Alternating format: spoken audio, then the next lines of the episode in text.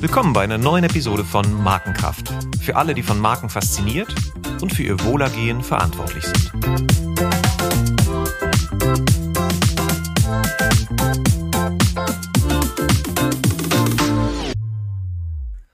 Mein Name ist Olaf Hartmann und mit meinem heutigen Gast spreche ich über ein Thema, was mich persönlich seit vielen Jahren beschäftigt. Selling the Invisible oder wie verkaufe ich das Unsichtbare? Es geht um Finanzdienstleistungen. Deren Produktvorteile sind abstrakt, aber sie spielen eine wichtige Rolle im Leben der Menschen. Sie berühren alle Lebensbereiche und jeder braucht sie. Doch sie sind Produkte, die wir nicht Probe fahren können. Das macht sie faszinierend aus Markenperspektive. Denn Kunden müssen genauso Vertrauen aufbauen und ein Wertgefühl entwickeln wie zu einer Automarke, dessen Qualität ich direkt am Klang des Motors, der Präzision der Tür und dem weichen Leder spüren kann. Können Finanzdienstleistungen auch Lifestyle-Entscheidungen sein? Welche Rolle spielt die Customer Experience im Versicherungsbereich? Welche Rolle spielt die Marke und wie entsteht ihre Kraft? Darüber spreche ich heute mit Monika Schulze. Sie war Global CMO der Zürich Versicherung und ist heute Head of Innovation Management und Mitglied im Executive Committee. Sie sammelte viele Jahre Erfahrung in der Markenführung im Bereich Fast Moving Consumer Goods, also genau da, wo man Produkte multisensorisch mit allen Sinnen erleben kann, bevor sie dann in den Versicherungsbereich wechselte. 2018 wurde Monika vom Forbes Magazine zu einer der einflussreichsten CMOs der Welt und von Martech als eine der Top 12 Women to Follow on Twitter gekürt. Außerdem hat sie mehrere Bücher über Online-Marketing-Strategien geschrieben.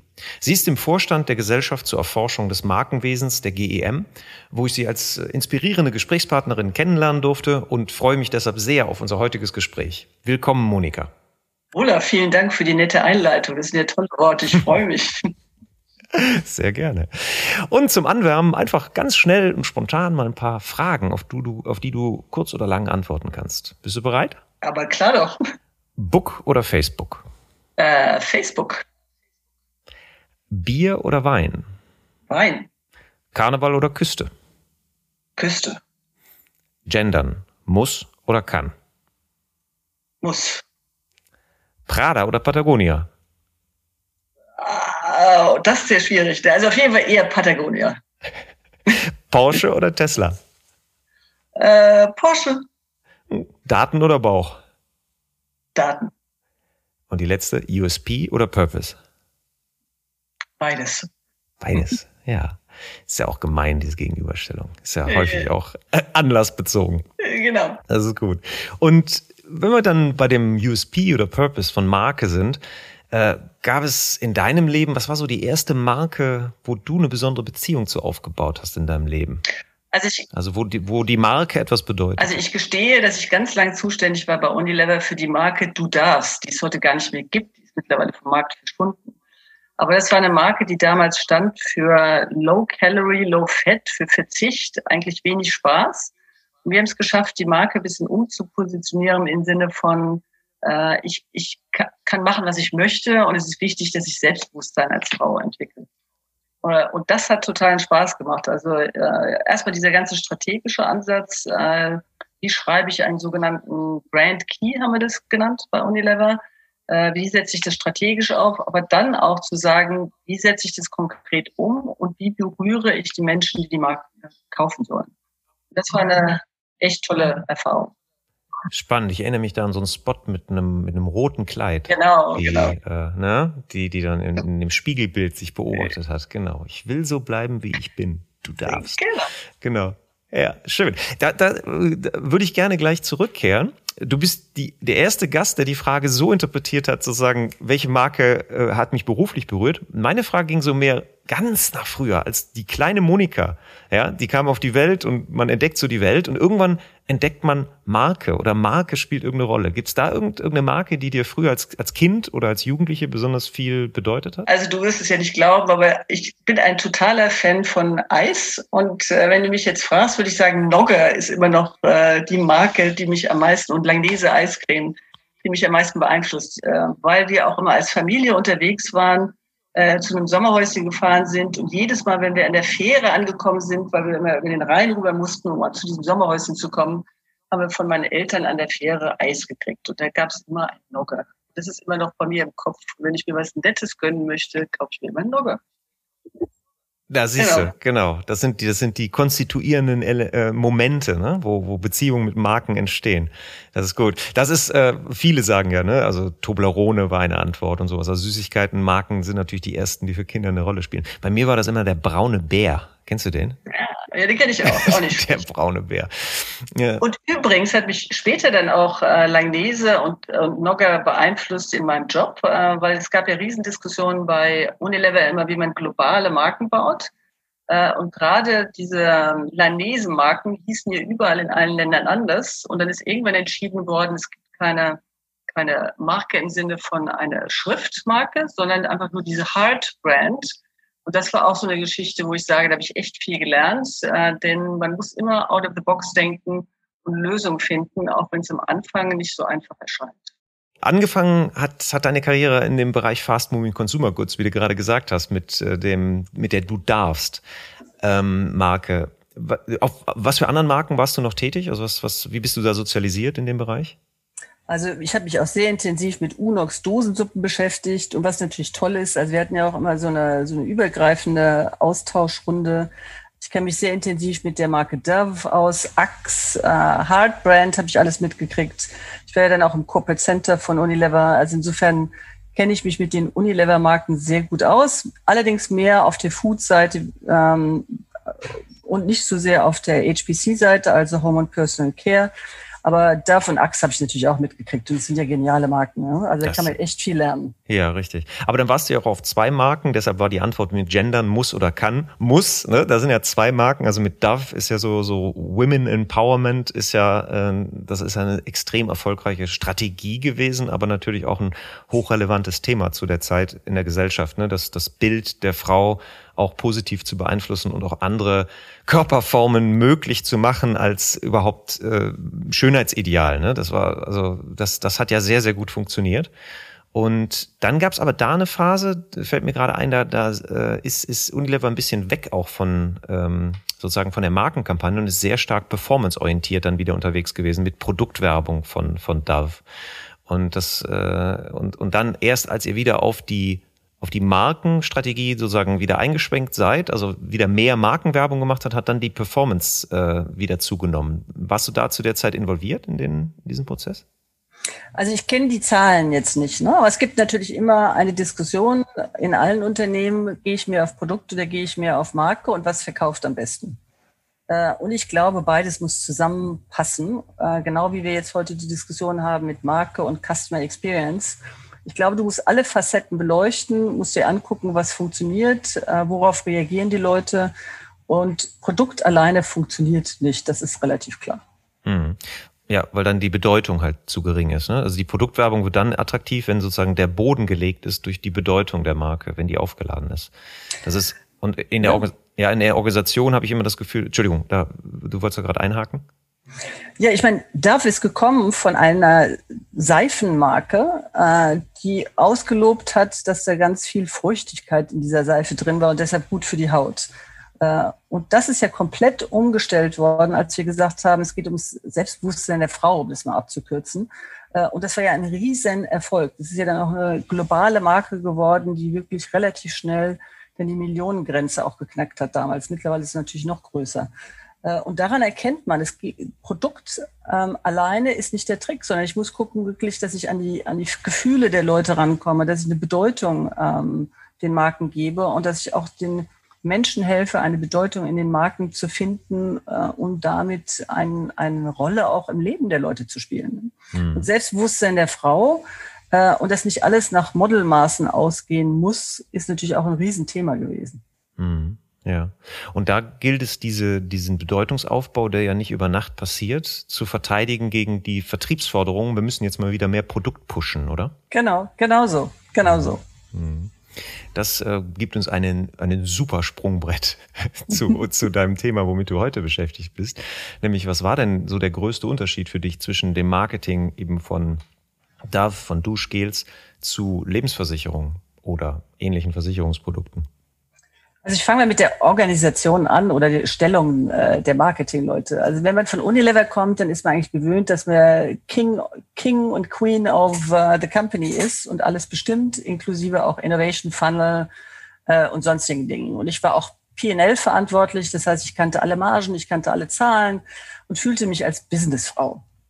So, wenn man jetzt in der Versicherungsbranche landet, dann ist es eher so, dass äh, man äh, überhaupt froh sein darf, wenn man überhaupt mal eingeladen wird zu bestimmten Meetings. Und am Anfang war es auch so, dass ich noch nicht mal Zahlen gekriegt habe. Ich habe mir gefragt, mal, kann ich mal die Margen der Produkte mir angucken oder wie sehen denn die Umsätze der einzelnen Produkte aus? Und habe dann immer die Antwort gekriegt, ja, aber du bist doch nur Marketingfrau, warum willst du das wissen? Ja. Hm. So, und das ist so der große Unterschied zwischen ähm, FMCG und dann jetzt auch der Versicherungsbranche. Marketing und auch die, die ähm, Verbindung zum Kunden ist ja immer delegiert worden an die Vertriebler. Mhm. Äh, und als ich angefangen habe vor 13 Jahren in der Versicherungsbranche, war das eigentlich überhaupt kein Thema, dass man sich zentral mit dem Kunden beschäftigt hat. Und Marke war auch immer so, so eine Geschichte, wo man gesagt hat, ja, ist ganz nett, weil jeder braucht ja ein Z auf seinem Schild da draußen bei den Agenturen, aber viel mehr war es dann auch nicht. Ja. Also Marke und, und Marketing war dann, war dann Dinge hübsch machen, also Pixel schubsen, schöne Bilder und das war die Definition dann von Marketing in der Organisation. Genau, also so eine kleine Anekdote, als ich ganz neu war, kam also ein Vertriebler bei mir an und hat gesagt, also Frau Schulze, ich habe da jetzt mal was gegoogelt und ich habe da ein ganz tolles Image gefunden, das hätte ich gerne und daraus machen Sie jetzt eine Broschüre. Ja, das, das, ist doch, das ist doch klassische Markenführung, oder? Ja, und äh, ich irgendwie, da war ich ja noch relativ neu, war völlig schockiert und habe gedacht, Mist, wie gehst du jetzt damit irgendwie um? Ja. ja. Und wie bist du damit umgegangen? Und dann habe ich gesagt, ja, aber äh, was ist denn die Zielsetzung? Was wollen Sie überhaupt erreichen? Und dann hat er nur gesagt, ja, da brauchen Sie sich keine Gedanken zu machen, das habe ich mir alles schon überlegt. Ja. Und dann habe ich gedacht, okay, fein, der muss jetzt irgendwie anders mit umgehen. Und dann habe ich echt angefangen, auch erstmal Kundeninsights mir anzugucken, auch Studien dann in Auftrag gegeben und man versucht, Daten zu sammeln, um überhaupt mal so eine Grundlage zu haben, um zu argumentieren, weil ich natürlich schlecht, also das, das ist jetzt nicht so mein Ding, einfach zu sagen, ich finde aber das. Ja. Ja. Ich habe dann wirklich gesagt, ich muss versuchen, vom Kunden her zu argumentieren, Kundeninsights auf den Tisch zu bringen und damit dann die Vertriebskollegen zu überzeugen. Und das hat dann auch ganz gut geklappt, weil ich konnte ja immer sagen, ja, ich habe mal ein paar Kunden befragt. Ah, super. Und was waren dann so für Insights, die du da generiert hast, um dann eine andere Denke einzuführen? Ähm, also jetzt auch so eine anekdotische Geschichte. Wir haben ein Produkt äh, gehabt, so eine Hausratsversicherung, wo äh, die Produktentwickler völlig stolz gesagt haben, ja, also wir haben da jetzt so ein Feature entwickelt, äh, wenn das Haus niederbrennt, äh, dann kannst du die, das Haus neu aufbauen mit 20 Prozent mehr Grundfläche. So, da waren sie total stolz drauf, weil sie gesagt haben, also die Wahrscheinlichkeit, dass sowas passiert, ist relativ gering, aber wir können das natürlich ganz toll vermarkten und das ist eine ganz tolle Geschichte. So, hm, mhm. Okay, alles klar. Dann habe ich die Kunden befragt und die Kunden haben gesagt, also A, erzählt mir keine Story, ähm, dass mein Haus niederbrennt, das will ich gar nicht hören. Also eigentlich kaufe ich ja Versicherung wie so als Ablasshandlung in der Kirche. Ja, ich bezahle was, damit möglichst nichts passiert und ich nicht in die Hölle komme. Mhm. Magisches und, Denken. Genau. Und 20 Prozent mehr Haus, so groß ist mein Grundstück gar nicht. Das ist so alles Quatsch, ja, so dieses Ding. Ja, ja. ja. So, und äh, dann haben wir wirklich langsam eingeführt, dass wir gesagt haben, wenn wir neue Produktentwicklung machen oder neue Sachen auf den Markt bringen, versucht einmal rauszufinden, was die Kunden überhaupt wollen, worauf sie anspringen, bevor man, bevor wir irgendwas entwickeln, was sich zwar versicherungstechnisch gut rechnen lässt, ja. aber vielleicht gar nicht kundenrelevant ist. Das ist natürlich spannend. Aus, aus psychologischer Perspektive wäre ja die, die Grundfrage bei jedem Versicherungsprodukt, schauen die, die Menschen jetzt da mit einem promotiven Blick drauf? Also suchen sie Freude und sozusagen mehr als vorher, also Gewinn, oder mit einem präventiven Blick? Jetzt kann man sagen, alle Versicherungen sind präventiv, das stimmt aber nicht unbedingt. Ne? Zum Beispiel Lebens kapitalbildende Lebensversicherungen, die haben eher ein promotives äh, Leistungsversprechen, was kauftreibend ist. Und in diesem Fall musste ich gerade überlegen, also bei, bei Abbrennen von Häusern, also Haus, äh, Hausratversicherung oder äh, Gebäudeschutzversicherung, ist eindeutig ein, Promoti äh, ein, Prä ein präventiver Fokus. Das heißt, ich will ja, dass das nicht passiert. Und wenn es passiert, dann will ich einfach den Status quo wiederherstellen. Das heißt, und das, das Nutzenversprechen 20 Prozent mehr Grundfläche ist ja ein promotives Versprechen. Aber das ist überhaupt nicht konkurrent mit dem eigentlichen Treiber, warum ich überhaupt über die Versicherung nachdenke. Deshalb toll. Also das ist natürlich eine gute Art, das dann äh, die Leute zu sensibilisieren. Das nicht nur, weil es finanzmathematisch äh, im Produkt Sinn macht, dass es dann auch kauftreibend ist. Mhm. Und dazu kommt auch noch, dass die Versicherungsbranche lange Zeit auch immer über Ängste äh, die Leute versucht hat zu motivieren. Also dein Haus brennt nieder, dein Auto bricht zusammen. Es gibt einen Spot, der ist mal in Amerika ausgestrahlt worden. Ähm, da sieht man ein Kind auf dem Fahrrad fahren äh, und äh, ganz, ganz tolle Bilder, ganz tolle Musik. Äh, das Kind spielt mit seinem Hund und macht alles mögliche andere. Und zum Schluss kommt dann, aber leider kann ich das alles nicht mehr erleben, weil ich gestorben bin. Ne? So dieses. Mhm. Und dann kommt, bitte kaufen Sie eine Kinderunfallversicherung. So, das, das, das Ding ist auch noch bei einem Super Bowl ausgestrahlt worden. Ne? Ja. Das dauerte genau zehn Minuten. Da hatten die einen riesen Shitstorm an der Backe. Ja? ja.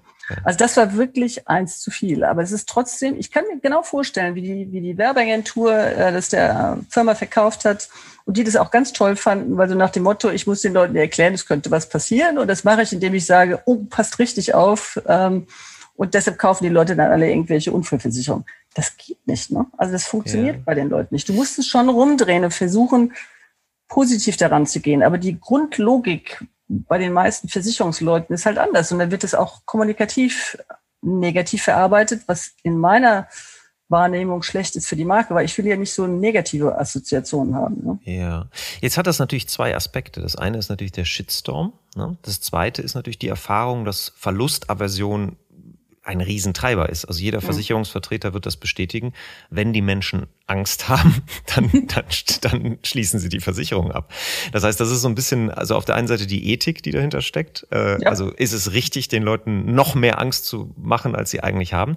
Umgekehrt ist zum Beispiel auch die fehlende Angst natürlich auch jetzt ähm, auch von der Haltung her auch nicht also dass man die Angst komplett ignoriert, teilweise auch ethisch nicht vertretbar. Also ein praktisches Beispiel mal, äh, eine Mitarbeiterin bei mir, die hat ähm, tatsächlich eine, eine keine Risikolebensversicherung bei einer Baufinanzierung abgeschlossen, weil sie sich das Geld sparen wollte und kein Risiko empfunden hatte, äh, hm. empfinden hatte. Und dann, was ist passiert? Ist der Mann unglücklicherweise mit Anfang 40 tatsächlich gestorben. So, das heißt, da war, da war diese, diese, diese äh, Visualisierung, diese, dieses Gefühl des tatsächlichen Verlusts war so abstrakt, da wäre es zum Beispiel tatsächlich ethisch richtig gewesen, wenn der Berater diese Angst in dem Moment mal konkret gemacht hätte. Ja, stellen Sie sich mal vor, wenn. Ja, und das ist nur eine geringe Chance. Aber hier haben Sie die Möglichkeit, sozusagen, das mit diesem Produkt abzudecken. Deshalb ist es, glaube ich, ein zweischneidiges Schwert, weil ich glaube, dass, dass, dass äh, Versicherungsmarken äh, nicht nur positiv attraktiv, also ist, ist das, oder wäre eine Frage an dich, siehst du, dass, dass man Versicherungsmarken nur in die positive Richtung, also promotiv als etwas lebensbereicherndes ähm, positionieren kann und damit erfolgreich ist? Also ich glaube, dass wir zurück ein bisschen an den Ursprung gehen müssen und sagen müssen, äh, die Gemeinschaft ist für dich da, äh, wenn irgendwas passiert und wir helfen dir und wir halten zusammen, so in mhm. diese Richtung. Äh, und unsere, unser neues Markenversprechung ist auch uh, Create a Brighter Future Together. Also wir zusammen wollen wir eigentlich eine, eine Zukunft bauen, die, die positiv ist. Mhm. Ähm, dass man natürlich dann auch manchmal sagen muss, pass auf, es gibt bestimmte Situationen, die sind nicht so einfach, fein. Das kann ja auch der Berater in dem Gespräch machen. Aber ich muss nicht gesamt, die gesamte Kommunikation rund um, oh, uh, something bad can happen umbauen, wenn mhm. du mich fragst. Ja? Mhm. Und, und, wenn man sagt, creating a brighter future together, und Entschuldigung, dass ich das jetzt in Englisch mache, weil das natürlich unsere globale äh, Positionierung ist, dann ist das was anderes, als zu sagen, oh, wir müssen dir jetzt helfen, weil vielleicht passiert dir irgendwas. Ja? Genau. Da, da, da bin ich, genau, das, das, das macht doch total, total Sinn, weil das eine ist ja nicht, das, was du gerade gesagt hast, diese negative Verbindung mit der Marke, das müssen wir vermeiden, weil die Marke genau. muss der positive Teil der Geschichte sein. Ja, und, und diese, ähm, und das, was du sagst, dieses Hoffnungsgebende, was in diesem Slogan ja drin ist, ähm, wird ja dann durch konkrete Leistungen, die, wenn etwas Schlimmes passiert, und das muss man natürlich als realistisch wahrnehmen, da kann wirklich was passieren. So, aber die Zürich-Versicherung ist dann, die, die hilft mir dann trotzdem, nach vorne zu gehen, ein brighter Future zu haben. Mhm. Es hört sich jetzt blöd an, das ist vielleicht ein bisschen over the top, aber ich meine, meine Kinder haben schon auch immer so das Gefühl, ja, wenn irgendwas äh, Blödes passiert, äh, meine Eltern sind da und helfen mir. Ne? Also ich muss, man muss ja nicht immer an Tod und Teufel denken, sondern man Richtig. kann ja auch, naja, weil sie Auto zusammengebrochen oder irgend sowas. Ne? Auch die Kleinigkeiten, ja. Auch die Kleinigkeiten. Und äh, eine Versicherung sollte schon das Gefühl vermitteln, wir sind da, äh, wenn irgendwas passiert ist und helfen dir auch. Ja. Und das ist, das sind auch so Sachen, wo man auch kommunikativ was machen kann. Also meine Kollegen in England zum Beispiel, die haben eine Riesenkampagne drumherum gebaut, dass sie gesagt haben, 99 Prozent aller Schadensfälle werden ausbezahlt. Ja, weil die Leute ja auch immer Angst haben, dass die Versicherungen nicht bezahlen. Es gibt ja einen riesen Vorurteil, dass wir zwar bezahlen, aber nichts rauskriegen. So, und dann gut. haben wir mal das berechnet und ähm, haben gesagt, in 99 Prozent der Fälle kriegen die Leute ihr Geld ausbezahlt und haben dann eine Kampagne draufgesetzt. Äh, es gibt auch einen Schweizer Versicherer, der es auch gemacht hat. Und das war riesig erfolgreich, weil die Leute dann schon so das Gefühl haben, wenn mir mal was passiert, dann helfen die mir auch. Und das ist ja die, die Grundbesinnung auf das, was, wo Versicherung eigentlich mal geboren wurde. Das ist, das ist sehr stark. Das, also das glaube ich, dass, weil dieses Konkrete, weil das, was du gerade ansprichst, das ist ja auch das Negativ-Image der Versicherung. Ja, ja, ich zahle da ganz viel Geld und dann, wenn es drauf ankommt, dann zahlen sie nicht. Und das ist ja ein, ein, ein echter Reason to believe, dass das mhm. Versprechen halt nicht leer ist. Das, und, und das ist, das ist ja interessant, dass diese Ängste, also um, um es mal so zu betrachten, das ist ja eine Angst, die dann positiv aufgelöst wird, dass das eine, eine Quelle von Markenkraft ist. Ne? Das ist ja Thema unseres genau. Podcasts. Wo kommt die Markenkraft her? Und dieses Konkrete, also Ängste mit konkreten Fakten auch ähm, zu entkräften, ist eine Quelle dann, die die Marke glaubwürdig macht und stärker macht. Und da fällt mir ein anderes Beispiel ein, hier die, die ähm, äh, alte Leipziger, äh, die hatte damals den Alphons ins Leben gerufen. Das war so eine kapitalbildende Lebensversicherung. Und das war eine der letzten Gesellschaften, die damit an den Markt kamen. Und sie haben dann in der Analyse festgestellt, ja, wir sind gar nicht besser als die anderen und unser Vertrieb ist auch noch kleiner als alle anderen. Äh, was machen wir jetzt? Also lassen wir das Produkt sozusagen in der Schublade. Aber dann haben sie in der, in, der, in, der, in der Vorbereitungsphase in der Marktforschung rausgefunden, dass die Leute immer bei diesem Produkt Angst hatten vor mangelnder Flexibilität. Das heißt, wenn ich mich jetzt hier dafür entscheide, dann muss ich ja jetzt 20 oder 25 oder 30 Jahre jeden Monat so und so viel 100 Euro da einzahlen. Ja, und was passiert, wenn ich dann arbeitslos werde? Oder wenn ich krank werde? Oder, ja, ja. Ne? Und, da, und dann haben sie einfach finanzmathematisch was ganz Einfaches gemacht. Dann gab es plötzlich einen Pauseknopf, dann gab es Übergangszeiten, dann gab es für, für verschiedene Eventualitäten, wurde dieses Produkt flexibel gemacht. Ja, und dann wurde das Produkt positioniert mit Flexibilität. Das heißt, die erste flexible Fondsrente. Heute ist das normal, das machen, machen alle. Ne? Aber damals war das noch, und damit sind die extrem erfolgreich gewesen. Das finde ich ein sehr gutes Beispiel, weil es nämlich dann sozusagen die Angst aufnimmt, das negative Gefühl, und sagt, ja, guck mal hier, aber der, der Fakt, also der, die Eigenschaft des Produkts, gibt dir das sichere Gefühl, dass es eine gute Entscheidung ist. Ja, ist super clever. Und jetzt gerade auch in den Corona-Zeiten sind das natürlich Dinge, die die Leute gerne haben wollten. Ne? Ja.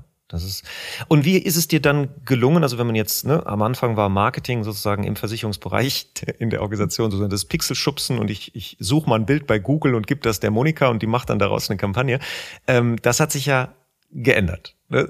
Äh, wie, wie bist du damit umgegangen? Was, wie ist es dir da gelungen, mehr auch Wertschätzung gegenüber dem, dem, also Markenführung und Marketing auch im Verständnis zu erweitern in dieser knochenhart sozusagen vertriebsgetriebenen Struktur, was ja bei allen Versicherungen meist der Fall ist?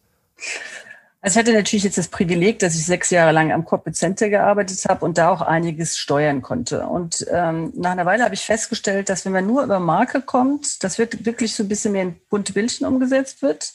Aber das Thema CX hat sehr geholfen. Also Customer Experience und wie gehe ich mit den Leuten im äh, Callcenter um und, und alle möglichen anderen Sachen, ist so, dass die Leute da sehr, das sehr anfassbar erlebt haben. Und dann und das, das wäre sehr wichtig. Also was heißt das für mich und was kann ich daraus machen? Weil Marke wurde immer mehr abgestempelt in Richtung von, naja, das machen die Marketingleute. So, und CX hat mir geholfen, es zu übersetzen auf die einzelnen ähm, Abteilungen. Und das Zweite war, dass wir gesagt haben, wir brauchen eine Datenbasis, um den Leuten Daten vor Auge zu führen, weil die, die Versicherungsleute sind sehr datengetrieben, es ist so. Mhm. So, also sobald ich Daten habe, sind alle happy. So, und ähm, dann hatten wir ähm, NPS eingeführt, also Net Promoter mhm. Score, mhm. äh, TNPS.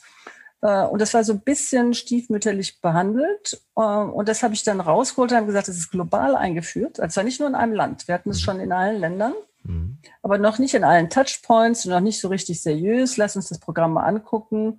Äh, und dann haben wir eine Strategie rund um NPS aufgesetzt und haben das dann auch geschafft, in die Target Cards mit Da kurz eingehakt, nur für den Fall, dass einer der Hörer NPS jetzt nicht versteht, also sozusagen, äh, äh, dass er schon mal gehört hat, aber nicht weiß, wie der sich generiert. Was, was ist die Magie des NPS? Also TNPS heißt, sobald eine, eine, ein Kunde eine Transaktion mit uns hatte, wird der Kunde befragt, wie zufrieden warst du äh, mit der Leistung, die wir da gebracht haben. Und dann kannst du auf einer Skala von eins bis zehn antworten. Relativ simpel. Ähm, und äh, nach jeder Transaktion wird dann gefragt. Bei uns war das sehr stark fokussiert auf Claims, auf Schaden. Äh, wir haben es aber auch jetzt eingeführt äh, bei, ähm, also bei Anfragen, bei unseren Agenten, äh, bei Rechnungsstellung. Ähm, also haben jetzt mehrere Touchpoints abgebildet. Das heißt, sobald ein Kunde mit uns Kontakt hat, wird er befragt, bist du zufrieden? Ja oder nein. Genau, die also, Zufriedenheit, nur das nur zum Verständnis, äh, äh, die Zufriedenheit wird gemessen mit der Frage, wie wahrscheinlich ist es, dass die Weiterempfehlung, da kommt das Wort genau. Promoter genau. her, äh, erfolgt und man nimmt denn nur den, den oberen Ende der Skala, neun und zehn nimmt man als Promotoren und zieht davon die Detraktoren ab. Und so kommt genau. dann der, der Score zustande. Und das ist natürlich eine sehr harte Währung, ähm, bezogen, wie, wie wahrscheinlich ist es, dass die Leute so zufrieden waren mit der Leistung, dass sie ihrem Freund oder Kollegen oder Bekannten das empfehlen. Guck mal, du bist super. So technisch wollte ich gar nicht werden. Nee, ich wollte nur, nee, ich, ich denke ja, ich versuche mich so em empathisch in den Hörer rein zu versetzen und sage, okay, ist das jetzt verständlich? Und dann, ich glaube, das hilft es nochmal besser zu verstehen. Okay. So, und, gut. und äh, das haben wir jetzt äh, seit äh, 2018 in unseren Target Cards. Das heißt also, ähm, am Ende des Jahres muss ich gucken, habe ich meinen Net Promoter Score erhöht äh, um drei Prozentpunkte haben wir jetzt dieses Jahr entschieden. Mhm. Äh, und wenn nicht, kriege ich halt weniger bezahlt. Und seitdem äh, nehmen die Leute das alle sehr ernst. Wow, okay. Äh, also ähm, dann fingen sie wirklich an zu sagen, ah, Monika, erklär mir das mal, wie funktioniert das mit dem NPS und wie mache ich denn das und wie verstehe ich denn das? Äh, und jetzt sind wir im Jahr 2021 mittlerweile. Ähm, das habe ich, glaube ich, auch nichts mehr erklärt, weil für mich ist es schon so normal. Ja, genau, genau. Das ist, das ist, das ist der the, the curse of knowledge. Gibt sogar ja, genau. psychologisches so. Prinzip für. Ne? Man, man kann gar nicht mehr verstehen, wie man das nicht verstehen kann. Und dann noch, noch ergänzen. So, seit, seitdem nehmen die Leute das sehr ernst. Ja. Jeder weiß, was es ist. Äh, und ähm, wir diskutieren in den Exco-Meetings regelmäßig wirklich äh, die Hebel, um das Ganze nach oben zu bringen. Ja? Ja, das ist, das ist natürlich auch toll, was du gerade gesagt hast, ne? Put your skin in the game, wie die Amis sagen, ne? Also wenn genau. plötzlich dann der Gehaltsanteil da, da, äh, daran hängt, das ist natürlich super. Ich habe kürzlich mit äh, Uwe Schmidt auch von, von Bayer darüber gesprochen, der auch sagte, dass er an den Marken-KPIs sein Gehalt gekoppelt hat. Und dann wurde er plötzlich in der Organisation auch ernst genommen, weil, ne, also wenn man, wenn man sagt, ja, wir sind so überzeugt von der Arbeit, die wir leisten, dann, dann sind wir auch bereit, da unser Geld ähm, draufzusetzen. Okay, das war also dann, und dann, dann macht man sich natürlich mehr Gedanken, wie kommt denn die Zufriedenheit zustande? Und ist dann plötzlich klar geworden, dass Kommunikation zu dieser Zufriedenheit auch beiträgt? Also ich würde mal behaupten, so ganz so weit sind wir noch nicht, aber mhm. auf jeden Fall. Das war meine Hoffnung. Ich wollte jetzt ein, ein, ein klares Ja hören. Ja, seitdem die ganze Organisation hat verstanden, dass Kommunikation Teil des Produktes ist. Na, nein, aber ich finde es schon total spannend. Ich gebe dir jetzt noch eine Anekdote, weil ich finde es auch genial. Also wir mhm. haben ja dann verschiedene strategische Säulen festgelegt und haben gesagt, unter anderem, es muss äh, das Executive Team muss das Ganze ernst nehmen und äh, eins der Dinge, ist, äh, die wir auch eingeführt haben, jeder muss mit äh, Kunden Gespräche führen. Und dann haben wir dann gesagt, und damit es nicht so einfach ist, müsst ihr auch mit den Detractors Gespräche führen. Mhm. Das heißt, wir haben dann wirklich äh, den Leuten Listen gegeben, haben gesagt, hier, die müsst ihr jetzt pro Monat abtelefonieren. Wir haben am Anfang, haben wir wirklich den Leuten Händchen gehalten. Die sind alle in Schweiß ausgebrochen, weil die Schiss hatten vor ärgerlichen Kunden. Ja, so weit waren wir da, ja. Mhm. Mittlerweile ist es völlig normal, dass wir mit Kunden reden, auch wenn die irgendwie sauer sind. Und wenn wir nicht für jedes Problem direkt eine Lösung finden, ist das auch okay. Ne? Aber am Anfang war das ernsthaft so, dass wir zum Teil die Leute irgendwie eine Stunde lang coachen mussten, bevor die da so ein Telefonhörer hochgehoben haben. Mhm. Und das Ergebnis ist nicht nur, dass wir mehr mit Kunden geredet haben, sondern auch, dass jetzt der CFO sagt, ja, okay, Monika, ich habe verstanden, warum du jetzt für äh, ein, ähm, ein CX-Tool ja, äh, Investitionen brauchst, äh, weil dann kannst du besser mit den Kunden kommunizieren. Also da kommt Kommunikation. Und dann kommen wir eher an die Kunden ran und das hilft uns beim NPS. Ja, und also, dieses CX-Tool, äh, was, was war das dann? Also was, was du da vorgeschlagen hattest?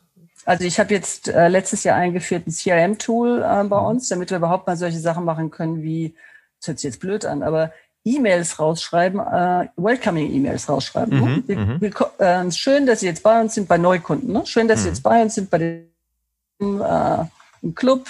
Äh, und äh, das ist, wird, wird wirklich sehr wertgeschätzt von den Kunden auch. Denn dieses, äh, oh, du bist jetzt bei uns Kunde und kannst jetzt noch ein Produkt kaufen, ist jetzt nicht so äh, ganz zielführend. Ne? Also mit der Tür ins Haus fallen, finden die Leute nicht so gut. Ja, ja. und gerade gerade bei Versicherung ist ja dieser, äh, im optimalen Falle, ne, wenn alles gut geht, dann ist ja dieser Onboarding-Prozess vielleicht der einzige Moment, wo die Menschen sehr stark mit interagieren, auch mit der Organisation. Also da, wo eigentlich die markenbildende, äh, bildenden Impulse auch entstehen, die dann vielleicht den NPS beeinflussen im optimalen Falle. Genau. Oh, mh, ja. Also ein, eine der Dinge, die wir, glaube ich, als Branche uns angucken müssen und die nicht so einfach sind, ist der sogenannte Frequency of Touch. Ja. Also wir verkaufen den Leuten äh, eine Versicherung und dann schicken wir eine Rechnung. Ja, boom, ja, mehr Kontakt haben wir nicht. Mhm. Äh, wenn wir Glück haben, ist es so, dass die Agenten draußen äh, ein bisschen mehr Kontakt haben und ab und zu noch anrufen und vielleicht mal eine Geburtstagskarte schreiben oder auch anrufen, wenn die Leute Geburtstag haben. Aber ansonsten ist der Kontakt wirklich relativ gering. Mhm. So, und die Frage ist, wie kann ich das überwinden? Weil Frequency of Touch äh, so gering heißt, ich habe kein Vertrauen. Das hat mhm. erstmal noch nichts mit der Marke zu tun, sondern einfach kein Vertrauen ins Unternehmen. Denn ich habe ja überhaupt gar keine Beziehung mit dem Unternehmen aufgebaut. Das ist ja das Gleiche, als wenn ich dich jetzt treffen würde äh, und dann sehen wir uns vielleicht in zehn Jahren wieder. Ich, dann habe ich ja keine Beziehung zu dir aufgebaut. Ja? Wir haben eine gute Beziehung, weil wir uns regelmäßig treffen und sprechen. Genau. So, und das musst du bei Versicherungen auch hinkriegen. Ne? Ja, ja. Da, da, also das ist, das ist ein, ein ganz wichtiger Faktor auch, der mh, hm, diese, wenn auch die Frequency of Touch naturgemäß im Produkt gering ist, das erhöht natürlich auch nicht nur die, die Anforderung an Frequency, die zu erhöhen. Also was gibt's denn überhaupt für Kommunikationsanlässe außerhalb die Rechnung zu schicken, ähm, die vom Kunden auch akzeptiert werden oder als Mehrwert wahrgenommen werden. Denn, denn die nächste Herausforderung, die daran ist, dass die, die Points of Touch, die da sind, natürlich in ihrer Qualität maximiert werden müssen. Weil wir haben ja ganz wenige. Und dann, dann muss jeder Kontakt sozusagen immer wieder diese Bestätigung geben, ja, das war die richtige Entscheidung. Nee, das, da, bei Zürich, da bin ich ja gut aufgehoben. Hm. Ja. Oder man kann auch mal ein bisschen um die Ecke denken. Also ähm, wir haben jetzt seit äh, 2019 eine Partnerschaft mit Mediamarkt Saturn und da werden mhm. von der Zürich Geräteversicherung verkauft. Ja? Da kannst du sagen, ja, Geräteversicherung, okay, schickst eine Rechnung und damit ist das Thema durch. Du könntest aber natürlich auch sagen, dass die Leute eine, eine Kamera kaufen. Ja? Äh, dann schreibst du die an und sagst, schön, dass sie bei uns Kunde sind. Äh, dann schreibst du sie nochmal an und sagst, äh, wenn du jetzt eine Kamera hast, hier sind ein paar gute Tipps, wie du gute Bilder machen kannst. Dann mhm. schreibst du sie an und sagst, äh, und hier habe ich jetzt nochmal ein paar gute Ideen, wie man eine Fotosafari ne, so in die Wege mhm. leiten kann. Mhm. mhm. Und wenn bei Fotosafari kannst du sagen, und wenn du das Ding jetzt machst, verkaufe ich dir auch eine Reiseversicherung. Ja? Also ich glaube, dass du so ein bisschen Stories aufbauen musst und einmal um die Ecke denken musst und nicht immer direkt sagst, ja, aber ich kann dir nur Versicherung verkaufen, sondern was sind eigentlich die Themen, die die Leute beschäftigen die du glaubwürdig ansprechen kannst und damit auch den Frequency of Touch erhöhen kannst. Das ist ja. so die, die Super, weil du hast mir Frage. die Frage aus dem Mund genommen. Wie, wie, was sind die Ideen, die du da hast? Das, ähm, du hast letztens auf dem GEM Markendialog auch über dieses Thema gesprochen, ne? Customer Experience versus Brand Experience und ähm, hast da, wie hängen die, die, die, die Themen jetzt Brand Experience, das war so eine Sache, die ich aus dem Vortrag auch mitgenommen habe, hast gesagt, Customer Experience ist eigentlich Brand Experience im Versicherungsbereich.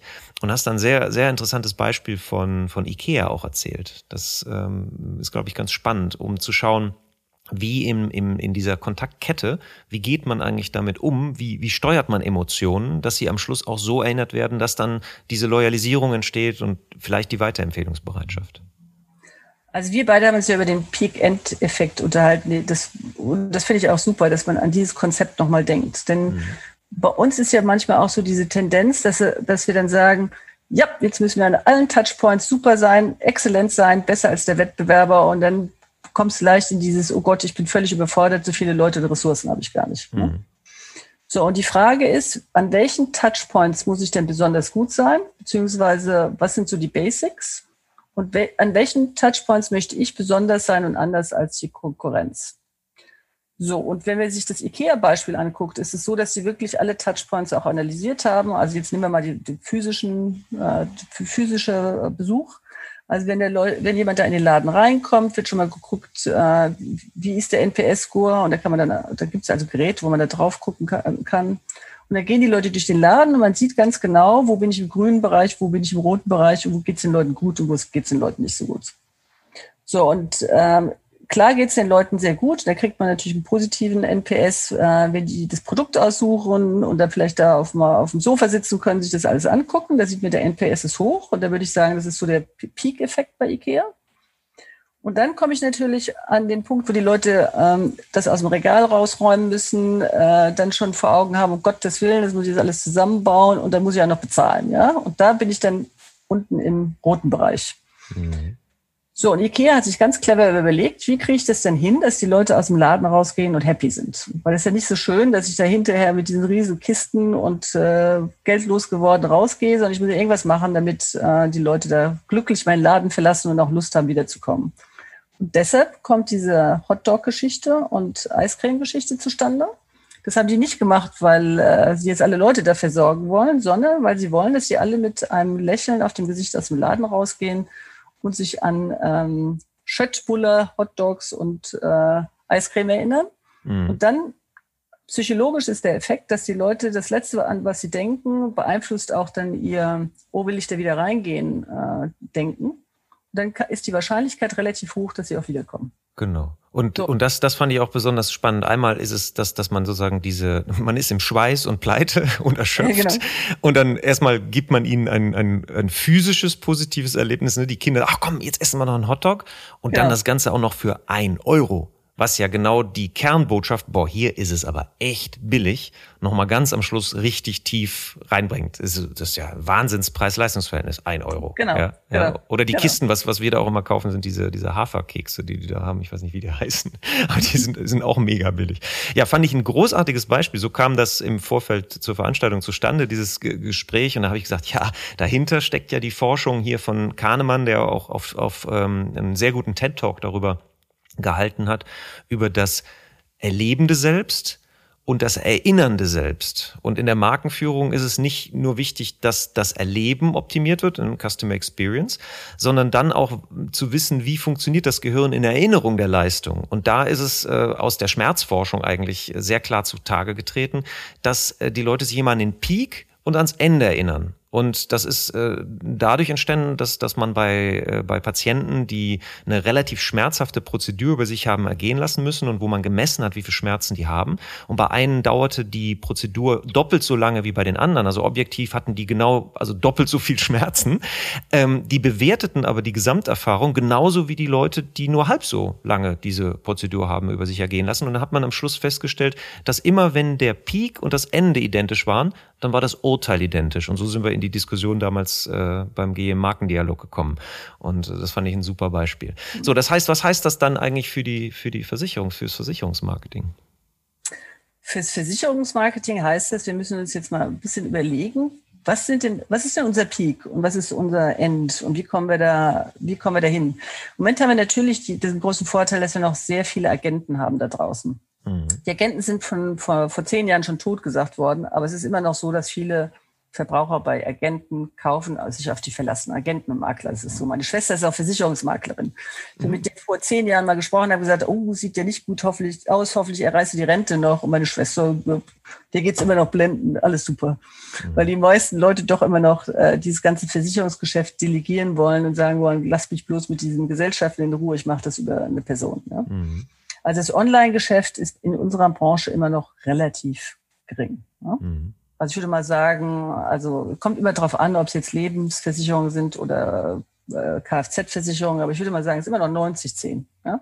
Ja, was ja anders prophezeit wurde, muss man, muss man kurz mal ja. sagen. Ne? An einem bestimmten Punkt hieß es ja so noch ein paar Jahre und dann ist das alles digitalisiert mit Robo-Advisern und äh, digitalen Abschlussketten. Genau, das funktioniert aber noch nicht so ganz. Insofern kann man schon sagen, dass die Vermittler da eine Riesenrolle spielen. Ich glaube aber, dass wir das auch nochmal, und das ist eine Aufgabe, die ich mir jetzt auf die Fahne geschrieben habe, sagen müssen, was heißt es denn für uns als Zentrale, also zentral im Sinne von Deutschland. Ne? Mhm. Ähm, und äh, wie sieht denn das Ganze aus und können wir da auch noch mal was definieren? Das ist so eine große Frage, mit der wir uns gerade beschäftigen. Mhm. Und wann, wann entsteht, wann entstehen die Peaks dann in, in der Beratung oder im Produkterlebnis? Und was ist das Ende sozusagen, die genau. letzte, letzte Erinnerung, die ich da habe? Äh, ein spannender Punkt. Also das, du hast es eigentlich so implizit schon beantwortet, aber du, der, der Grund, warum die Makler und die Agenten immer noch eine Rolle spielen, hat wahrscheinlich auch wieder was mit Psychologie zu tun. Das einmal die, das, was du gesagt hast, diese, ah, lass mich damit in Ruhe, das ist mir alles viel zu kompliziert, also Komplexitätsreduktion was ja eigentlich auch eine Kernleistung von Marken ist. Ne? Marken reduzieren die Auswahlkomplexität und geben uns das sichere Gefühl, ähm, die richtige Entscheidung zu fällen. Wie siehst du da die Rolle der Agenten und Makler in der Markenbildung von Versicherungsunternehmen? Mhm. Also äh, bei uns ist es wirklich so, dass die Agenten sich als Marke sehen und sich auch so verkaufen. Ne? Mhm. Und die auch die Komplexität reduzieren. Das ist ja ihre ursprüngliche Aufgabe. Mhm. Äh, und eigentlich müssten wir als Marke viel mehr da übernehmen. So, wenn ich mir jetzt aber die äh, Feedbacks von den Kunden angucke, ist es so, dass unsere Briefe noch zu kompliziert sind. Wir haben zu viel Kleingedrucktes. Das heißt, da muss eigentlich viel mehr passieren, damit die Leute sich auch von uns zentralseitig gut aufgehoben fühlen und sagen, ich verstehe, was die von mir wollen, ich verstehe die ganzen Bedingungen äh, und ich muss jetzt nicht jedes Mal einen Fachexperten dazu ziehen, damit ich äh, so das Gefühl habe, ich kann da anständig mit umgehen. Ne? Mhm. Im Moment haben wir schon sehr stark alles noch an die Agenten und Makler delegiert, muss man so sehen. Ne? Mhm. Und das macht euch ja wiederum, die Agenten und Makler haben ja theoretisch auch, also sind ja nicht, äh, ihr habt einen Exklusivvertrieb und auch freie Makler, ne? Oder? Genau. Ja, genau. genau. So, und da gibt's ja dann. Dann die, viele Partner, ne? Und dann also viele wir, Partner. Wir arbeiten, genau. wir arbeiten jetzt mit Mediamarkt Saturn, wir arbeiten mit Deutsche Bank, also da passiert schon einiges. Mhm. Ähm, aber wir delegieren immer die Beziehungen der Kunden an andere. Und die Frage ist, äh, ist das so schlau? Und deshalb, äh, und das ist ja auch die Diskussion, die wir auf der GEM hatten, also zu, bei der Gesellschaft zur Erforschung des Markenwesens, ist tendenziell bei uns das einfacher über Customer Experience zu reden und schwerer über Marke. Mhm. Weil die, die Bedeutung der Marke ist schwerer zu vermitteln mhm. äh, als in anderen Industrien. Bedeutet das aber nicht, dass die Marke eigentlich, wenn die, wenn die Vermittler und die Agenten oder die Partner, ne, äh, wenn, wenn die einen ganz großen Hebel ausmachen im Erfolg der Zürich, dann ist eigentlich die Markenbildung im B2B-Bereich sozusagen fast noch wichtiger als im Endkundenbereich, dass die Agenten und Makler euch ganz toll finden und gerne mit euch arbeiten, also mit einer bestimmten Nutzenerwartung ähm, an die Zürich denken. Und bei den, bei den Endkunden muss so, so, so eine grobe Bekanntheit da sein. Ähm, aber der, der Hebel, also zumindest der vertriebliche Hebel, ist dann in, in dem Versprechen, wenn du mit uns arbeitest, haben deine Kunden, die auf deren Vertrauen dein Geschäft basiert, sozusagen, dann, dann loyalisierst du deine Kunden, weil wir, was du gerade gesagt hast, eine bessere Customer Experience bieten als zum Beispiel die Konkurrenz. Das wäre ja so die, die Stoßrichtung, die ich da jetzt gerade rausgehört habe. Oder habe ich das äh, richtig ja, zusammengefasst? Genau, genau richtig verstanden. Ja. Als ich vor, also vor über zehn Jahren angefangen habe, ist es auch so, dass mir viele gesagt haben, du brauchst dich nicht um die Endkunden zu kümmern. Äh, dein, dein Kunde ist der Makler, der Agent und die Partner. Mhm. Mhm. Ich glaube, durch die digitale Transformation und dass viele auch jetzt direkt mit uns Kontakt aufnehmen wollen, äh, kannst du das nicht einfach nur noch auf äh, Agenten und Makler delegieren. Du brauchst schon auch deine eigene Position. Mhm. Aber es ist natürlich eine riesen Fragestellung und äh, es gibt viele unterschiedliche Meinungen bei uns im Unternehmen auch dazu. Und wenn ich mir jetzt wieder unser TNPS angucke, ist es nicht nur so, dass ich Kundenbefragungen mache, sondern auch Partnerbefragungen. Das ist genauso mhm. wichtig. Mhm. Also für mich sind äh, die Agenten und Makler genauso Kunden wie die Endkunden. Genau, ja. Das, ja. äh, das, das, das kommt aus dieser Logik natürlich klar heraus. Jetzt ist es, jetzt hast du dich ja sehr früh mit Digitalisierung auch beschäftigt ne? und da sogar Bücher zugeschrieben, mit Google eng kooperiert. Ähm, wie siehst du die Rolle der Digitalisierung? In welche Funktion hat sie im Versicherungsbereich? Wo siehst du da die Zukunft? Also du sagst schon gerade häufigere Interaktion, mehr ähm, digitale sozusagen Kommunikationsketten. Wie, wie hat das die, die Markenwahrnehmung auch von Versicherungsmarken beeinflusst, diese Digitalisierung? Also ich bin ein ganz klarer Freund davon zu sagen, äh, Digital oder Tech äh, ist ein Enabler, aber nicht der Ausgangspunkt. Mhm. Ich bin ja auch so der, ich bin ja, ich gestehe ja, ich liebe ja auch Tech und dann kann ich äh, mich so total begeistern für also Virtual Reality Glasses zum Beispiel. Ne? Mhm. Äh, und da habe ich auch Piloten gemacht mit äh, Risk Engineers und dann fange ich auch mit Tech an. Aber eigentlich muss es andersrum machen. Du musst einmal sagen, was will ich denn eigentlich erreichen? Und in dem, unserem Fall ist es zum Beispiel Frequency of Touch oder auch solche Sachen wie Product Density. Mhm. Äh, und wie kann mir Tech helfen, dahin zu kommen? Mhm. Äh, und das ist, glaube ich, extrem wichtig, weil sonst ähm, fängt man immer an, über Chatbots zu reden oder Kundenportal zu reden und dann wird es technisch äh, bis ins Detail ausgefeilt. Aber die Frage ist eigentlich, was will der Kunde und was muss ich da reinbauen? Ne? Ja. Und das und, ist auch nicht so einfach. Wir haben natürlich auch eine riesen IT-Abteilung, die sehr stark ist bei uns. Und mhm. dann zu sagen, nee, nee, das geht nicht nur darum, dass du das technisch ausgefeilt gemacht hast, sondern dass der Kunde findet, was er will. Ich mache es jetzt ein bisschen simplistisch. Ne? Ja. Äh, ist, nicht, ist auch äußerst wichtig. Ne? Aha, ja, ja. Und, und dann muss man ja auch noch unterscheiden, diese Kanäle sind ja auch sehr, sehr transaktionsorientiert. Das heißt, der Kunde hat ein konkretes Bedürfnis, will Dinge finden, will vielleicht seine, seine Belege hochladen. Das ist so der größte Unterschied, den ich so wahrgenommen habe zu früher, ja. ne? wie, wie schwierig das war, Belege einzureichen. Und heute scannt man die mit einer App und zack und, ne? und hat die Sachen direkt eingereicht. Also die, da ist so die Customer Experience schon deutlich aus meiner Sicht qualitativ ähm, hat sich verbessert. Aber was über diese Kanäle natürlich nicht gelingt, ist sozusagen eine große Markengeschichte zu erzählen. Und ähm, jetzt kenne ich Zahlen aus England. Ich weiß nicht, wie das in Deutschland aussieht. Äh, wenn du da an, wenn du da Informationen hast, ist sehr interessant, äh, darüber mal zu sprechen, dass die Effizienz von Kampagnen im Bereich Finanzdienstleister in den letzten 15 Jahren massiv gesunken ist. Ja, und das geht einher mit einer Verlagerung sehr, sehr stark Richtung performanceorientierte Kommunikation, also Mikrotargeting und äh, Produktkommunikation etc. und dem Abbau von der sozusagen dem Rahmen, wo wir am Anfang drüber gesprochen haben, sozusagen die Bedeutung der Marke, was wer sind wir eigentlich, wofür stehen wir in dieser Welt? Jetzt gibt es diese große Purpose-Bewegung. Glaubst du, dass sich da dadurch im Versicherungsbereich etwas verändert, dass da sozusagen wieder Raum ist für größere Geschichten? Äh, ich muss jetzt mal eine provokative Frage stellen. Glaubst du, dass er jemals Raum für größere Geschichten bei Versicherungen war?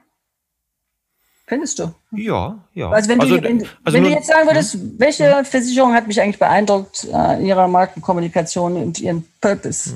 Hm, Was kommt dir da in den Sinn?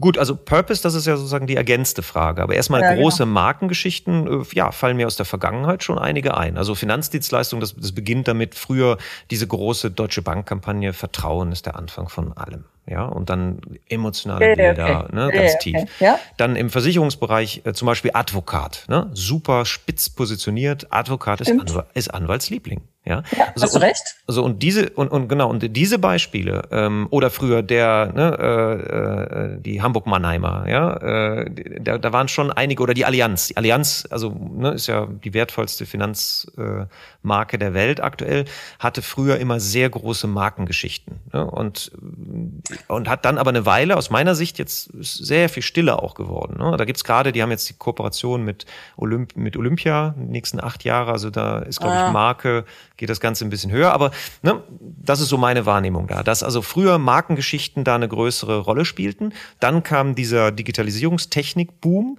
und dann wurde vielleicht auch, ist ja auch menschlich, viel Energie, Budget und Aufmerksamkeit in diese Kanäle ähm, rein investiert. Aber das, was zum Beispiel die IPA hat es daran gemessen, an den EFI-Einreichungen. Also wie viel Large-Scale Business Effects haben die Kampagnen im Finanzdienstleistungsbereich? Und da hat der Finanzdienstleistungsbereich mit minus 70 Prozent performt. Also 70 Prozent weniger Effekte verglichen mit vor 15 Jahren. Ja, und wahrscheinlich bin ich auch zu sehr beeinflusst von den letzten, weiß ich nicht, 15 Jahren. Ne? Also ich meine, das, was du gerade gesagt hast, ist jetzt mindestens 20 ja, Jahre locker, schon her. Locker, ne? locker. locker. Mhm. Also in den letzten paar Jahren, Jahrzehnten ist da bei der Versicherungsbranche nicht viel passiert, weil alle sich auf äh, ja, Sponsorship war Riesending. Ja? Also ich meine, mhm. Allianz macht ja auch die Allianz Arena und so. Jetzt machen sie Olympia. Äh, also da, da passiert unglaublich viel, aber im Sinne von, also ich bin da ja immer sehr streng, ja, also im Sinne von anständiger Markenpositionierung, so wie wir das aus Fast Moving kennen, habe ich das jetzt so noch nicht erlebt bei Versicherungen. Ne? Also dort, äh, Banken sind ein bisschen anders, würde ich auch so sehen. Ne? Mhm. Äh, und du hast völlig recht, es kann sein, oder ich glaube schon, dass da jetzt wieder so eine andere Bewegung reinkommt, auch dadurch, dass das Thema Nachhaltigkeit natürlich jetzt auch ganz groß gespielt wird von einigen. Und da wird natürlich die Frage kommen, ist es Teil, was wir sowieso machen müssen? Ist es Teil der Marke? Was ist unser Purpose? Wie hängt das zusammen jetzt mit ähm, Creating a Brighter Future Together? Ist es Teil der Marken-DNA, wie passt das alles? Also die mhm. Diskussionen kommen gerade alle auf, ja. Mhm. In dem Brighter Future ist ja in eurem, sozusagen in dem Slogan, ist ja eigentlich schon das Thema Nachhaltigkeit äh, implizit eingebacken, weil wie genau. soll denn die Zukunft bright sein, wenn äh, die Wirbelstürme, die, die das Land äh, zerhackstücken, der, der ne-, Meeresspiegel steigt und überall äh, sozusagen Trockenheit herrscht. Ja? Wie, wie, wie geht ihr denn dann damit um aktuell? Das ist wahrscheinlich eine, noch nicht keine abgeschlossene Diskussion, aber seht ihr da ähm, Raum, um der Zürich auch eine andere Bedeutung zu geben? Absolut. Also ich meine, das war ja einer der Gründe, also ich war auch noch beteiligt an dem ganzen Ding, deshalb kenne ich mich ja auch so gut damit aus. Das ist mhm. einer der Gründe, weil wir gesagt haben, äh, wir müssen das jetzt, äh, wir müssen das pushen, wir müssen das genau definieren und es werden ja auch schon einige äh, Dinge in die Wege geleitet, global und auch lokal, um diese nach vorne zu bringen. Also wir haben zum Beispiel jetzt gerade ähm, eine Partnerschaft mit Boris Herrmann in die Wege geleitet. Boris Herrmann ist übrigens heute auf der Green Tech und macht da mit Nico Rosberg äh, die Eröffnung. Mhm. Äh, und Boris Herrmann ist jetzt kein Segler, mit dem wir zusammenarbeiten, sondern Nachhaltigkeitsambassador. Ne? Mhm. Und dann haben wir zusammen mit Boris äh, gerade äh, letzte Woche auch noch einen sogenannten Planet Hero Award äh, ins Leben gerufen. Das heißt, wir werden jetzt ähm, versuchen, äh, Leute zu promoten und zu, denen zu helfen und haben da auch Geld dafür ausgelobt, ähm, die sich für Nachhaltigkeitsprojekte äh, engagieren. Also da passieren jetzt einige Dinge, die nach vorne gebracht werden und die hoffentlich auch die Marke äh, so ein bisschen positiv ähm, aufladen. Das führt uns an den Anfang des Gesprächs zurück, weil äh, diese, dieser, dieser Anspruch, dieser Nachhaltigkeitsanspruch, der ist ja nicht zu trennen von der, von den Produkten auch. Also ihr verwaltet ja auch als Versicherung extrem viel Geld. Yep. Und dieses Geld hat ja einen großen Einfluss auf die Welt. Ähm, gibt, es, es, sind da Dinge, also ich meine, wenn es nicht spruchreif ist, ist alles gut, äh, aber ähm, das ist ja zum Beispiel ein, ein großer Hebel neben der Kommunikation, dass man die Leute sensibilisiert, wo man auch konkret mit der Macht, die in, in euren Händen liegt, auch etwas machen kann. Also das ist natürlich gerade ähm, eine Riesendiskussion und da sind wir auch schon sehr weit fortgeschritten, aber ich kann es jetzt noch nicht äh, konkretisieren. Aber wir haben ja auch zum Beispiel so ESG-Fonds aufgelegt, die man mhm. schon kaufen kann. Mhm. Äh, und wir werden uns jetzt auch äh, konkrete Ziele geben und sagen, das machen wir, beziehungsweise das machen wir nicht mehr, um das Thema Nachhaltigkeit äh, in der Gesellschaft weiter nach vorne zu pushen. Ich glaube, dass auch gerade Finanzdienstleister eine große gesellschaftliche, äh, nicht nur Herausforderungen, auch Verpflichtungen haben, mhm. äh, um das mhm. Thema weiter voranzutreiben. Und da kannst du natürlich gerade bei unseren Investitionen, kannst du da einiges machen, klar. Ja, genau. Und das oder, auch, oder auch, du kannst dich natürlich auch fragen, Jetzt habe ich vorhin gesagt Porsche, weil ich Porsche so schön finde. Ne? Aber es ja. muss natürlich irgendwann eine E-Porsche geben, ist ja klar. Ne? Gibt's also, kannst die, Gibt's bald, ja. Ja, aber ich habe noch keinen, aber sorry. Nee, genau. Ja. Hey, ähm, aber also, also an, an, alle, an alle Sponsoring verantwortlich von Porsche genau. da draußen, wir haben hier äh, einen Influencer, einen großen genau. Influencer, genau. Monika Schulz, wir brauchen einen E-Porsche. so, und danke. Also ich hoffe, es klappt. So, und äh, du kannst natürlich auch fragen, welche, welche Autos versichere ich noch? Äh, gebe ich bestimmte Versicherungen äh, teurer raus? Also da ja. kannst du ja alle möglichen Diskussionen jetzt in die Wege leiten, was natürlich auch gerade passiert. Mhm, genau. Und damit dann, dann gesellschaftlich lenkende Kräfte entfalten. Genau, genau. Und das ist ja dann wieder, und dann würde es dir ja auch gelingen, äh, sozusagen, das, das sind ja auch wieder Material für Markenstories. Ja, das heißt, Absolut. Da, und das ist, das ist natürlich dann, und dann bewegt sich jetzt ähm, am, am, am Anfang habe ich mal so in der Anmoderation ein bisschen provokativ gefragt, können Versicherungen eigentlich auch Lifestyle-Produkte werden? Wie siehst du das? Also Lifestyle-Produkte, würde ich sagen, ist ein Tick zu doll. Also das, das, das kommt für mich jetzt in die verkehrte äh, Richtung. Ich würde aber sagen, wir müssen eine größere Rolle wieder spielen, um Verantwortung in der Gesellschaft zu übernehmen und das auch aktiver. Mhm. Nicht einfach nur durch unser Geschäftsmodell. Mhm. Und da ist natürlich Nachhaltigkeit ein Thema, wo man, wo wir auch wirklich so stark eine Rolle spielen müssen. Alle. Mhm. mhm. Ja, nicht nur Zürich, sondern alle Versicherungsunternehmen. Ja. Jetzt ist ja in Zürich schon im Namen sehr stark so das Resonanzfeld Schweiz eingebaut. Ist das äh, eigentlich, wird das stark gespielt von euch oder ist das etwas, was so, das ist einfach da und im Namen enthalten? Weil eigentlich das verträgt sich natürlich sehr gut mit allem, was rund um Finanzen ähm, zu tun hat und hat auch eigentlich auch als Vorstellungswelt mit einer heilen Bergwelt, also Schweiz ist ja ein wunderschönes Land, mhm. ähm, bietet ja auch Potenzial. Also der große Vorteil von uns ist, dass wir erstmal eine Bedeutung haben, ohne dass wir was machen müssen. Also wenn ich mir jetzt AXA oder Allianz angucke, dann haben die natürlich erstmal, das ist ja nicht mit Leben gefüllt. AXA heißt nichts, Allianz heißt erstmal nichts. Beziehungsweise in Amerika hat Allianz auch noch den äh, Nachteil, dass es Alliance irgendwie äh, in Alliance umgebaut wird und damit haben die Leute auch noch Probleme. Ja? Mhm. So, bei Zürich habe ich ganz klar die Schweiz äh, und Schweiz heißt erstmal bodenständig, hochwertig, äh, man kann sich darauf verlassen und erstmal hast du so durchweg positive Assoziationen. Bisschen konservativ, aber das ist bei Versicherungen ja auch erstmal nicht schlecht. So. Mhm. Und damit sind auch erstmal alle happy. So, und das ist so die Grundlage, die du hast, wenn du die Marke baust. Aber äh, wir haben uns jetzt entschieden, bei der neuen Marktpositionierung ein weiterzugehen, um diese Verantwortung und dieses Creating a Brighter Future Together weiter nach vorne zu bringen, glaube ich, musst du über dieses Grundbaustein Schweiz äh, positive Gerüst rausgehen und noch ein bisschen was draufbauen. Mhm. Ja. Also ich glaube schon, dass ja. du mehr brauchst als äh, nur, also in Anführungsstrichen nur. Ne? Das ist natürlich sehr, sehr positiv schon, ne? dieses bodenständige Verlässliche. Ja, ja, und, und, und da gibt's ja dann auch äh, Ricola, ne? die mit Kräutern halt äh, natürlich genau. diese, diese unfassbare Kräuterwiese als Key-Visual haben, die dann auch tatsächlich existiert. Das wissen viele Leute nicht. Ne? Ja, diese, die, genau. Diese, da, da sind die Leute baff. Ich habe gedacht, das gibt's nur im, im Fernsehspot. Nee, nee, nee, nee. Die haben wirklich ihre, ihre Kräuterfarmen da oben in, in, in der Schweiz und das sieht tatsächlich so aus. Das ist toll. Nee, ja, also das, das heißt. Aber also dadurch, wir sind ja, wir sind ja auch sehr stark in Amerika. Mhm. Äh, und da haben wir, wir haben viele Kundenbefragungen auch gemacht. Ähm, in, also es ist schon gut, wenn du noch ein bisschen was draufsetzt und dich nicht nur auf die Zürich-Welt verlässt. Das ist ja. eigentlich dabei rausgekommen bei der Analyse, die wir hatten. Ja. ja. Das heißt, wenn wir mal so zusammenfassen für die Zukunft, was siehst du als die größten Quellen von Markenkraft für die, Zü äh, für die Zürich oder für die Versicherungsbranche allgemein in Zukunft? Das eine hast du jetzt gerade ausführlich beschrieben. Das Thema Nachhaltigkeit glaubwürdig zu bespielen ist eine Quelle. Also ich glaube, Markenkraft entsteht dadurch immer, dass die Leute auch ein konkretes Kundenerlebnis haben. Und jetzt kommen wir wieder aufs CX zurück, was ja mein großes Steckenpferd ist. Hm. Äh, und dass du die Kundenerlebnisse äh, in den Griff kriegst. Ne? Mhm. Äh, und es geht um so ganz simple Sachen. Und jetzt nehme ich mal das Starbucks-Beispiel. Ja? Du gehst in den Starbucks-Laden rein, äh, du kriegst da so einen To-Go-Becher und die schreiben deinen Namen da drauf. Ne?